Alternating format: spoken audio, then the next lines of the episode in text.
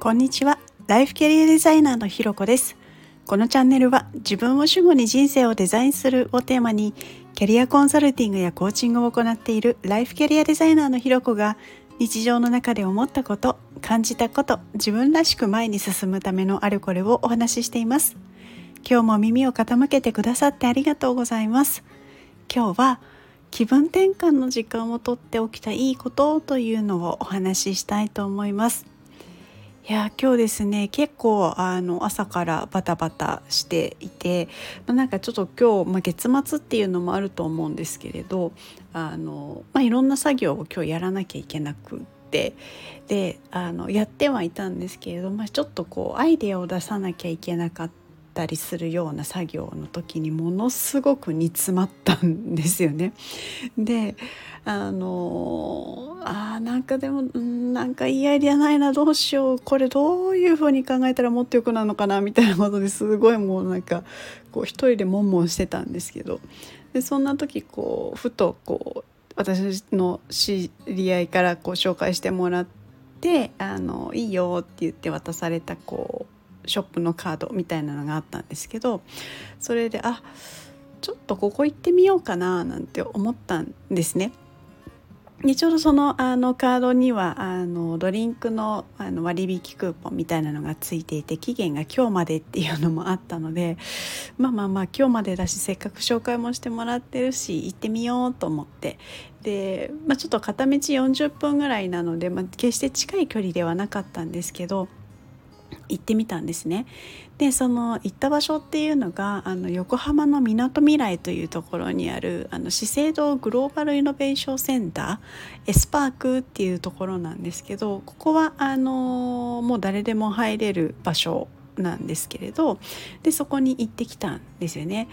で、まあ、ものすごいこう、まあ、全面ガラス張りですごい天井も高くて広くてすごく居心地のいい空間でもう入った瞬間にあここ好きだみたいなところに行きました。でちょうどカフェも併設していたのでそこでこう、まあ、体に優しい食事をしたりなんかしてでいつもだったら例えばこうなんかバタバタしてる時ってこうスマホ見ながらとかっていう風に食べてしまうところをですね、まあ、せっかく来てるしすごいいい空間だしなんとも思ってこう食べることに集中するというかこう見た目とかあの味とか外の景色みたいな本当にその食べてる瞬間、まあ、食べてるものことにに対して意識を向けてランチをしていたらですねこうなんかこう何て言うのかなこうガーッと集中しなきゃみたいになっていたものがなんかどんどんどんどんこうほどけていくような感覚があったんですよね。でこうその、まあ、食事を終えてでちょっとこうアイデア考えようと思って考え始めたらですねあの本当1時間前に煮詰まってたのが嘘のように なんかいろんなアイディアが出てきたりとかですねすごいなんか視座が高く考えられて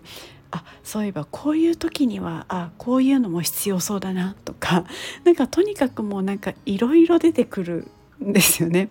であーなんかやっぱりこれ例えば煮詰まっていてやんなきゃやんなきゃみたいな感じになっていたらとここまで短時間にこんなにこうサクサク進むみたいなのもなかったりなんならそのこう煮詰まっていたことができたら、まあ、アイデア出て考えられたら終わりでいいかななんて思ってたところがですねもうそれ以外のところもなんかいろいろサクサク進んじゃうみたいなところまであってああやっぱこういうのなんかこう場所を変えるとかあのまあ、意図的になんかやっぱ自分にとっていいことをするっていうのは本当に大事なんだななんていうことを体感しました。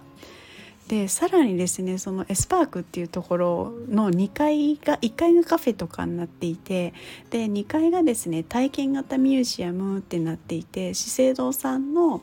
あの